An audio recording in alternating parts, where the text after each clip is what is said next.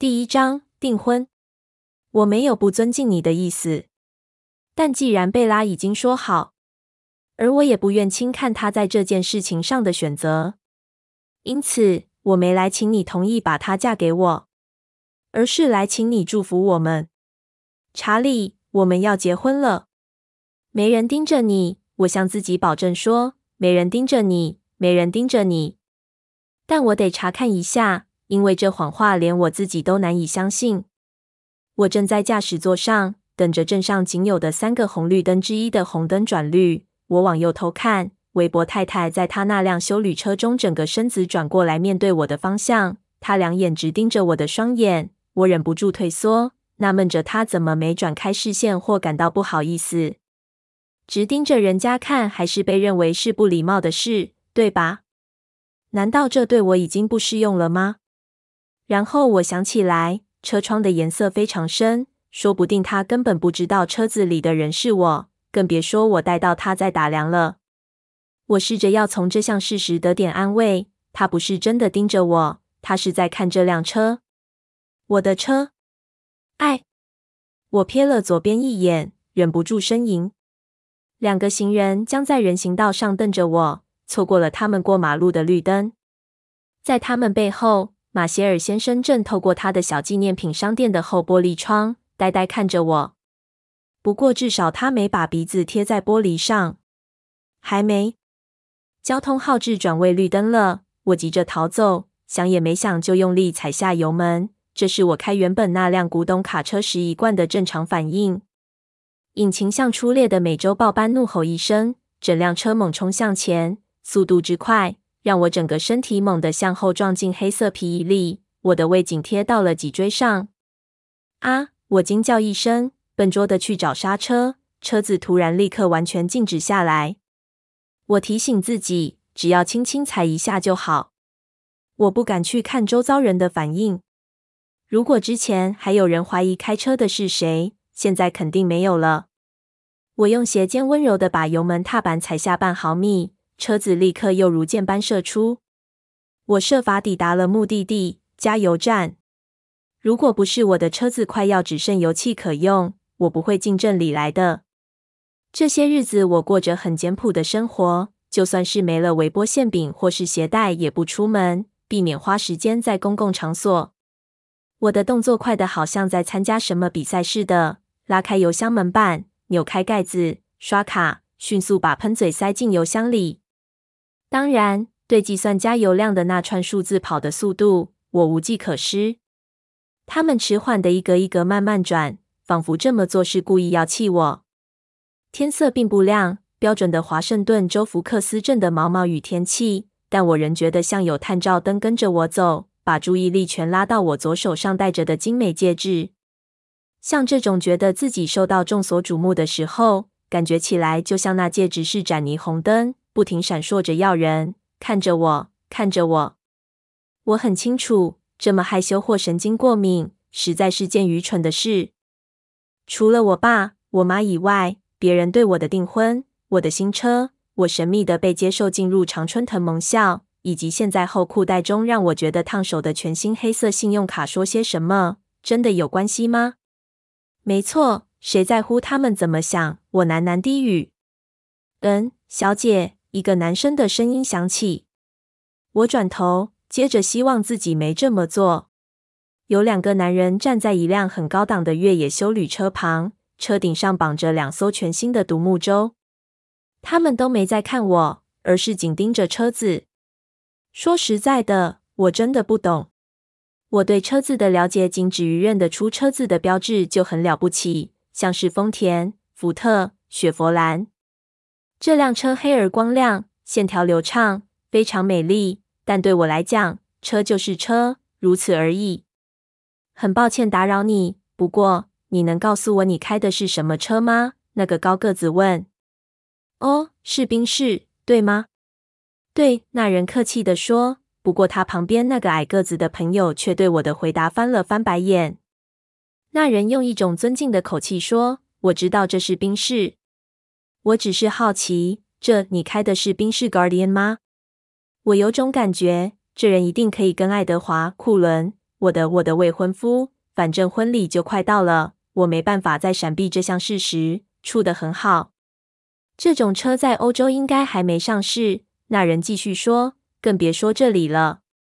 他的目光搜寻着我这部车的轮廓。对我来说，这车看起来跟其他的宾士没什么差别，但我懂什么呢？我短暂的想了一下，我对未婚夫、婚礼、丈夫等等字眼的疑虑。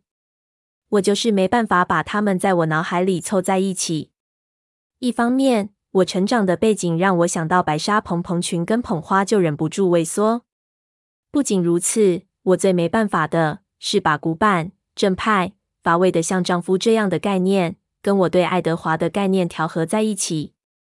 那就像把天使常派去扮演会计师一样，我没办法把他想象成任何平庸的角色。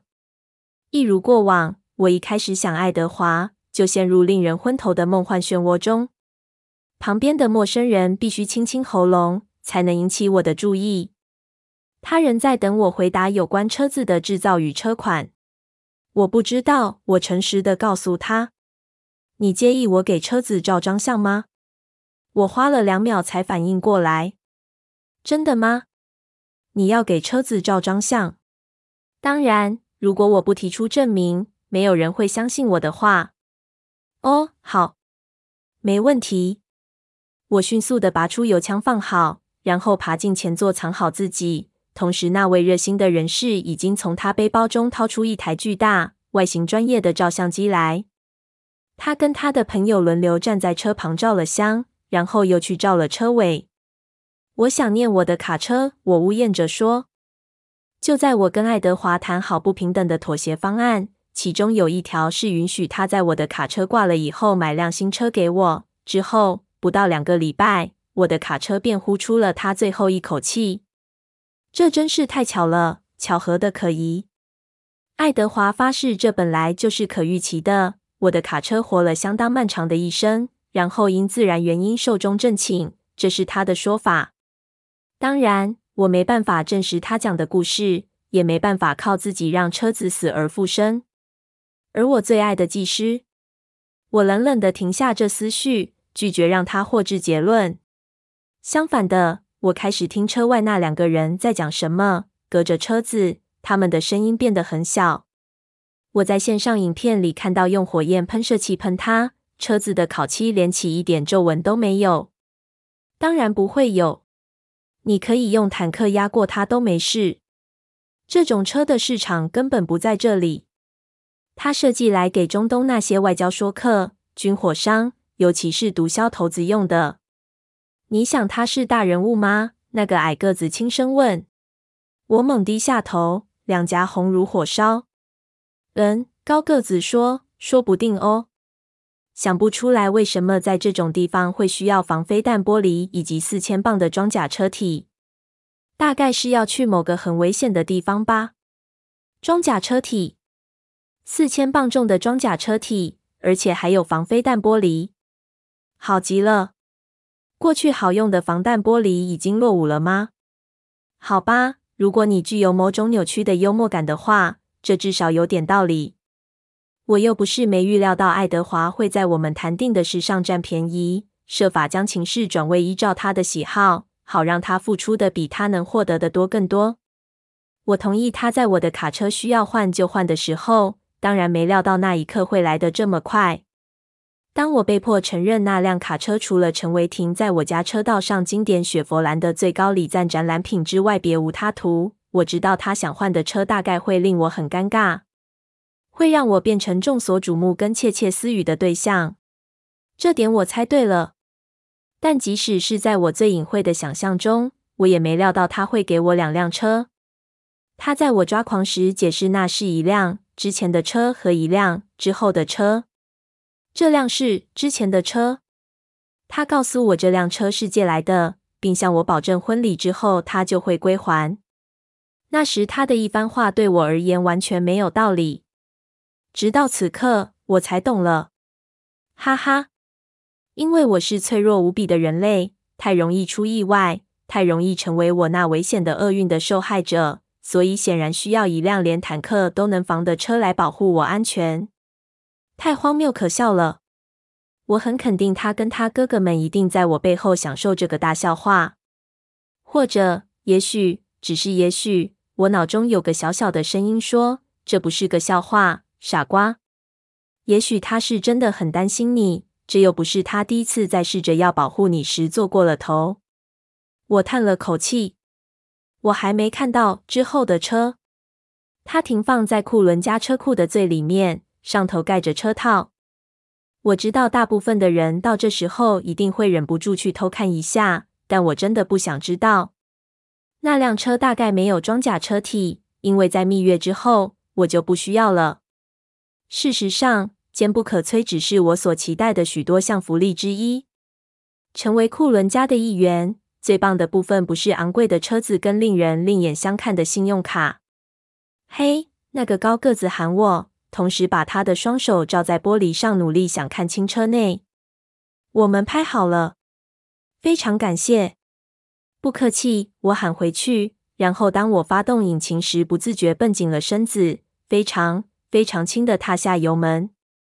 无论多少次我开在熟悉的回家路上，都无法让那些在雨中褪了色的传单变成是背景的一部分。它们每一张钉在电线杆上或贴在街道的标志上，都像一巴掌打在我脸上。我完全该挨的一巴掌。我的思绪落入我之前被骤然打断的想法里。在这条路上，我没办法避免它，无法避免我最喜爱的技师的照片，规律的每隔一段距离便从我眼前闪过。我最好的朋友。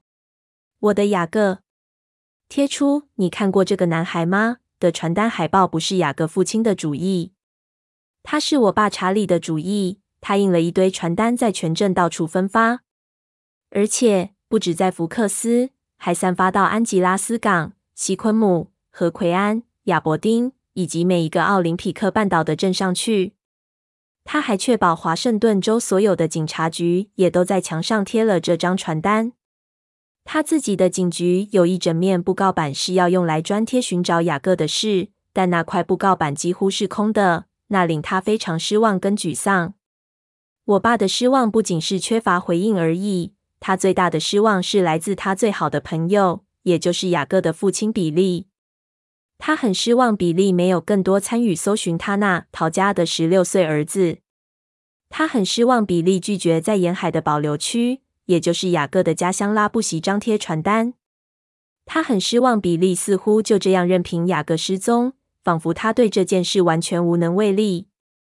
他很失望。比利说：“雅各现在已经长大了，他愿意的话就会回来的。”还有，他对我站在比利那一边也感到很沮丧。我也不肯张贴海报，因为大致来讲，比利跟我都知道雅各哪里去了。而且我们都知道，没有人见过这个男孩。那些传单照常让我的喉咙又哽住，眼睛里充满刺目的泪水。我很高兴爱德华这个周六出门去打猎。如果爱德华看见我的反应，也会让他感觉糟糕透顶。当然，今天是星期六，也有缺点。随着我缓慢小心地转进我家那条街，我可以看到我爸的巡逻车停在车道上。他还在生婚礼的闷气，所以今天又略过钓鱼了。这表示我不能用家里的电话，可是我必须打给。我把车停在那辆老雪佛兰卡车雕像后方，从置物柜里拿出爱德华给我应急用的手机。我拨号，铃响之后，我把手指放在结束键上，以防万一。哈喽，赛斯·克利尔沃特接了电话。我放心的松了口气。我太胆小，不敢跟他姐姐莉亚讲话。每当碰到莉亚时，牙尖嘴利一词绝不是个表面上的形容词而已。嗨，赛斯，我是贝拉。哦，你好，贝拉。你还好吗？我一时语塞，迫切需要保证安慰。还好。打来问最新情况吗？你真是未卜先知。不难猜啊！我虽然不是爱丽丝，但你很容易预测的。他开玩笑说，在拉布席的奎鲁特狼群中，只有赛斯是轻松到甚至能直说库伦家人的名字，更别说还能拿我那几乎是无所不知的未来小姑开玩笑了。我知道我很容易猜。我迟疑了一下。他怎么样了？赛斯叹了口气。跟往常一样。他不肯说话，虽然我们知道他听得见我们。他试着不去像人类那样思考，你知道，就是完全凭他的直觉而行。你知道他现在在哪里吗？在加拿大北边某处。我没办法告诉你是哪一省。他没去注意州界这类的事。有没有任何迹象他会？他不会回来的，贝拉。对不起。我咽了咽，没关系，赛斯。我还没问之前就知道了，但我没办法不抱着一丝期望。是啊，我们的感觉其实也都一样。谢谢你忍受我，赛斯。我知道其他人一定让你不好过。他们不是你的超级粉丝，他爽朗的同意说。但我想这么说也没什么说服力。雅哥做了他的选择，你做了你的选择。小哥不喜欢他们对于此事的态度。当然，他对你不时来打听他状况这件事也不是很高兴。我吃了一惊，我以为他没跟你说话。虽然他非常努力。但他无法事事都瞒住我们，所以雅各知道我很担心。我不确定自己知道这点之后有何感觉。不过，起码他知道我没有偷偷溜走去过永远幸福快乐的日子，并将他忘得一干二净。他或许想象我能办得到。我猜我能在婚礼上见到你。我从齿缝中逼出那几个字：“对，我跟我妈会去。”你真酷。竟然邀请我们！我对他声音中的热切忍不住露出微笑。邀请克利尔沃特家是爱德华的主意，而我很高兴他想到这么做。有赛斯在会很好，表示跟我那失踪了的男宾相仍有一丝联系，不管那联系是何等薄弱。若没有你，整个就不同了。帮我跟爱德华打个招呼好吗？当然好。我摇摇头。爱德华跟赛斯之间发展出来的友谊，至今仍令我感到非常吃惊。不过，这也证明了事情不必因循既往。如果吸血鬼跟狼人愿意的话，多些关心，他们可以好好相处的。可惜，不是每个人都喜欢这主意。啊！赛斯的声音高了八度。呃，莉亚回来了。哦，再见。电话挂掉了。我把他留在位子上，在心里做足准备，然后才能踏进家门。因为查理正等在屋子里。我可怜的老爸现在有好多事的处理。逃家的雅各只是他负担过重的背上的稻草之一。他也同样担心我。他那才刚刚成年的女儿，再过几天就要变成人家的太太了。我在小雨中慢慢走着，想起我们告诉他的那天晚上。星号，星号，星号。当查理的巡逻车的声音宣告他回到家了，我手指上的戒指突然间变得像有上百磅重。我想把左手塞进口袋里，或坐在身下，但爱德华冰冷的手紧紧把它握在身前，在正中央。别这么坐立不安，贝拉。请试着记住，你不是来承认自己犯了谋杀案。你说的倒简单。我倾听着我爸的靴子重重踏上走道的不祥之声，钥匙转动着已经开了的门，传出克拉声响。声音让我想到恐怖电影中总会出现的一幕：受害者惊骇地发觉自己忘了把门锁上。听到我越来越急的心跳，爱德华低声说：“冷静点，贝拉。”门砰的大开，撞在墙上。我猛地往后一缩，像是遭到电击般不能动弹。嗨。查理，爱德华喊道，整个人一派轻松。闭嘴！我低声抗议。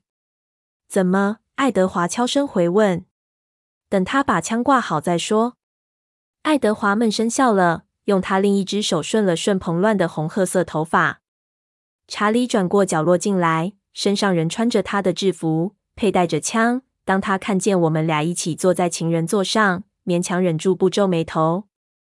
进来。他费了不少力去稍微喜欢爱德华一点。当然，向他讲明这件事后，肯定会立刻终止他所有的努力。嗨，孩子们！什么事啊？我们想跟你谈谈。爱德华整个人非常平和。我们有些好消息要告诉你。查理的表情瞬间从勉强的友善转为阴沉的怀疑。好消息！查理咆哮道，不太友善的看着我。请坐，爸。他抬起一边眉毛，瞪着我五秒，然后踏着重重的步伐走到躺椅前，在边缘坐下，整个背部还是僵直着。别激动，爸。我在一阵沉寂之后说：“一切都好。”爱德华皱起眉头。我知道那是反对我用“好”这个字。换成他，大概会用这样的字眼：“太棒了，太完美了，或是太令人快乐了。”当然，贝拉，当然。如果一切都好，你为什么满头大汗？我没有满头大汗，我撒谎。我避开查理满脸的怒容，退缩进爱德华的怀抱。只觉得用右手背抹过额头，想要抹去证据。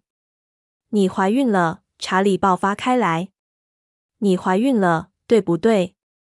虽然这问题很清楚是对着我问的，但他此刻却怒视着爱德华，而且我敢发誓，我看见他的手颤动着，想去拔枪。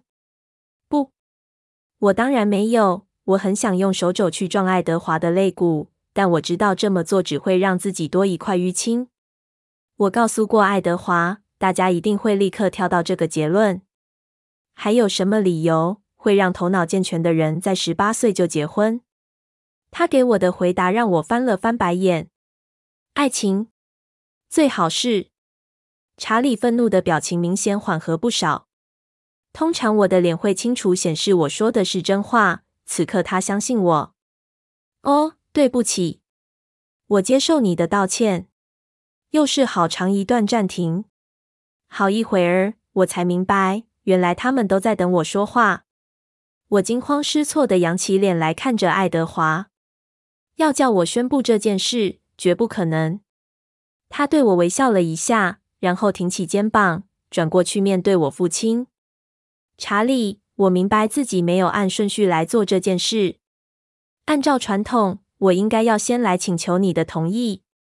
我没有不尊敬你的意思，但既然贝拉已经说好，而我也不愿轻看她在这件事情上的选择，因此我没来请你同意把她嫁给我，而是来请你祝福我们。查理，我们要结婚了。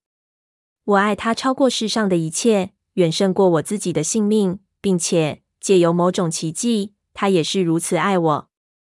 你愿意祝福我们吗？他说的如此肯定，听起来如此冷静。在那一瞬间，听到他声音中那绝对的信心，我经历了少有的片刻的体认，像一串火速飞逝的画面。我看见他眼中的世界，刹那间，这件事对他的意义完全有道理了。然后我看见查理脸上的表情，他的眼睛现在锁定了我手上的戒指。我屏住呼吸，看着他的脸变化颜色，由正常变红，由红变紫。再由紫变蓝，我正要起身，我不确定自己打算做什么。也许该用哈姆立克急救法，从背后抱住他，挤压他的腹部，以确保他没噎住什么的。但爱德华捏了捏我的手，低语道：“给他一点时间。”他声音低到只有我听得见。这次沉寂了更久的时间，然后渐渐的，查理的脸色一层层恢复了正常，他的唇紧闭着。眉头皱成一团，我认得他这种深思的神情。他研究着我们两个好长一会儿，然后我感到爱德华在我旁边放松下来。我猜我不该惊讶，查理咕哝道：“早就知道我很快就得面对这类的事。”我吐出一口气：“你确定要这么做？”查理瞪着我盘问道。我毫不迟疑地回答他：“对，爱德华，我是百分之百确定。可是。”结婚有必要这么急吗？他再次满心怀疑地看着我。之所以要急，是由于这项事实：每过讨厌的一天，我就越接近十九岁一天，而爱德华却停留在他完美的十七岁里，不会改变。过去九十几年来都是如此。但在我的认知里，这项事实不等于需要结婚。但由于爱德华跟我之间微妙又复杂的妥协方案。也就是我从凡人转变成不朽的这个关键，最后导致要举行婚礼这一点。这些是我没有办法向查理解释的事。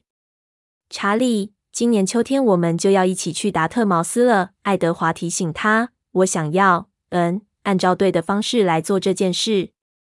我是这样被教养长大的。”他耸耸肩说：“他一点也没夸张。在第一次世界大战期间，他们是很重视就是道德观的。”查理的嘴歪向一边。正在想要从哪个角度去反驳，但他能说什么？我宁愿你们先同居犯罪。他身为人父，他无计可施，就知道这事迟早会来。他皱着眉对自己喃喃说，然后突然间，他的脸变得完全平静无事了。爸，我焦虑的问。我瞥了爱德华一眼，他正看着查理，但我也不明白他的神情。哈！查理突然爆笑，我在椅子上不禁抖了一下。哈哈哈！我难以置信的瞪着他。查理继续笑个不停，整个人笑得前俯后仰。我看着爱德华等他解释，但是爱德华紧闭着唇，仿佛他也努力忍住别让自己跟着笑出来。好，很好，查理说，声音有点呛着。结婚，接着又是一阵难以停止的大笑。不过，不过什么？我立刻追问：“你的自己去告诉你妈。”我对瑞妮一个字都不会提。那完全是你的事。他又爆发一阵哄堂大笑。星号，星号，星号。我把手放在门的把手上，笑了。当然，当时查理的话是吓坏了我。告诉瑞尼，简直是死路一条。在他的黑名单上。早婚比活烹小狗更加罪大恶极，谁能事先料想到他的反应呢？不是我，肯定也不是查理。或许伊丽丝能，但我没想到去问他。在我结结巴巴挤出简直无法说出口的“妈，我要跟爱德华结婚了”之后，瑞尼说：“嗯，贝拉，我有点恼火，你怎么等这么久才告诉我？飞机票越来越贵了。”哦。他焦躁地说：“你想到时候费尔的石膏拆了吗？如果他没穿西装，那真是破坏了相片画面。”等等等等，妈，我惊喘口气。你说等太久是什么意思？我才刚订订，我实在无法强迫自己说出订婚一词。排定好许多事，你知道，今天才排定。今天？真的吗？那真令人惊讶。我还以为，你还以为什么？你什么时候以为的？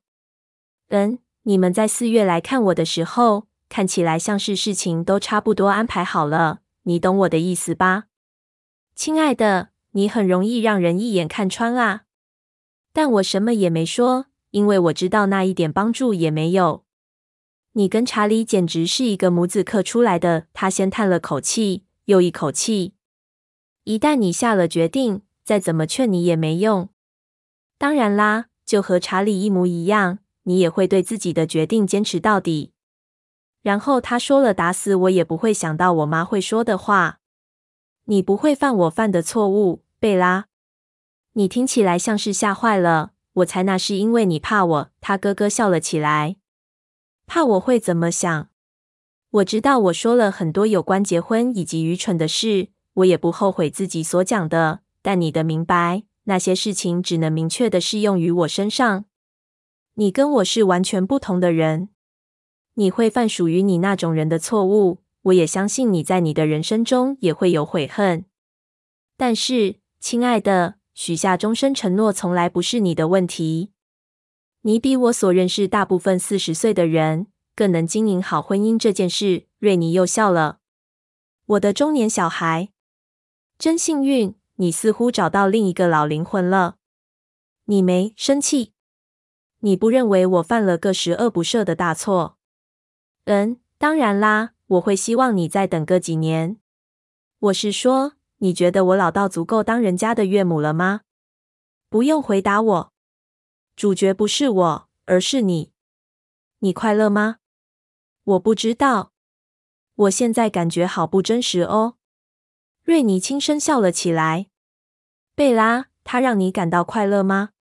快乐。可是，你有没有想要过别的人？没有。可是，可是什么？可是，你难道不打算说，我跟打从开天辟地以来所有的青少年一样，是被热情冲昏了头？你从来就不是个青少年，亲爱的。你知道什么对你最好？过去几个礼拜，瑞妮出人意料主动参与婚礼的计划。她每天花好几小时的时间跟爱德华的妈妈艾斯蜜打电话，我一点都不必担心两位亲家相处的问题。瑞妮崇拜艾斯密，想也知道，我怀疑会有谁能不用这种方式回应我那超讨人喜欢的未来婆婆。这让我免除了刑责。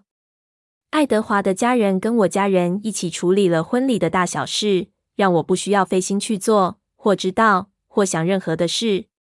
当然，查理火大的要命。不过美妙的是，他不是对我火大，瑞尼才是那个背叛者。他本来想他会站在他那边并扮黑脸的。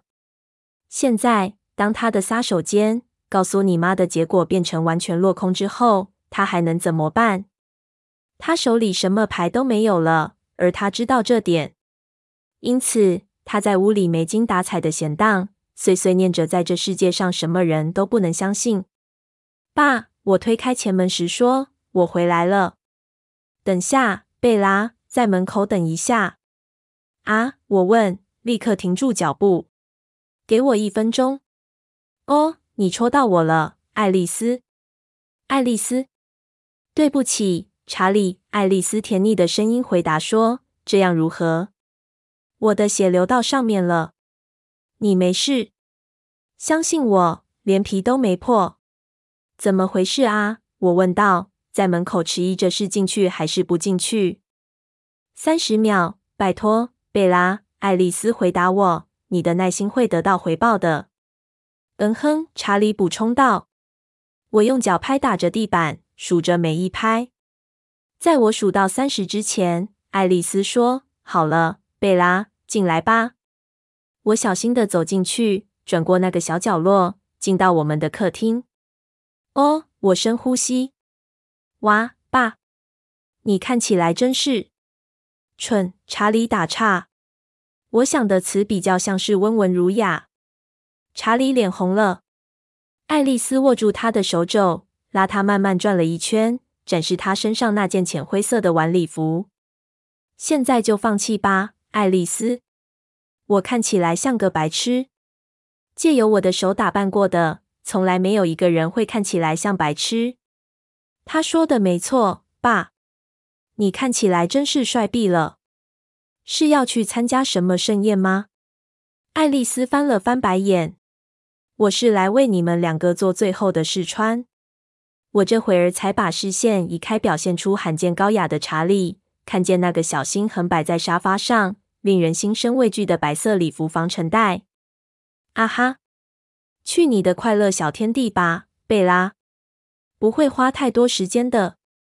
我深吸一口气，闭上眼睛，就这样跌跌撞撞地爬上楼梯，进到我房间。我脱到只剩内衣，然后把双臂直直伸出。你以为我是要把细竹签插到你指甲里去是吧？爱丽丝边喃喃自语的抱怨着，边跟着我走进房间。我不理她。我是在自己快乐的小天地里，在我快乐的小天地里，婚礼这场大混战已经打完，而且结束了，被抛在我身后了，已经遭到压抑跟遗忘，只剩爱德华跟我，我们两个人。背景模糊不清，且一直在变。从多雾的森林变到乌云遮蔽的城市，又变到北极的夜晚。因为爱德华把我们度蜜月的地点保密，要给我一个惊喜。但我没特别在意地点的部分。爱德华跟我在一起，在我们的妥协中，我已经完美的实践了我的部分。我嫁给他了，这才是重要的。我同时也接受了他那些太过夸张的礼物，并且无论那是多没意义。我都登记了，要在今年秋天去上达特茅斯大学。现在轮到他实践他那部分了。在他把我变成吸血鬼之前，他的大妥协，他还有另一项约定的要履行。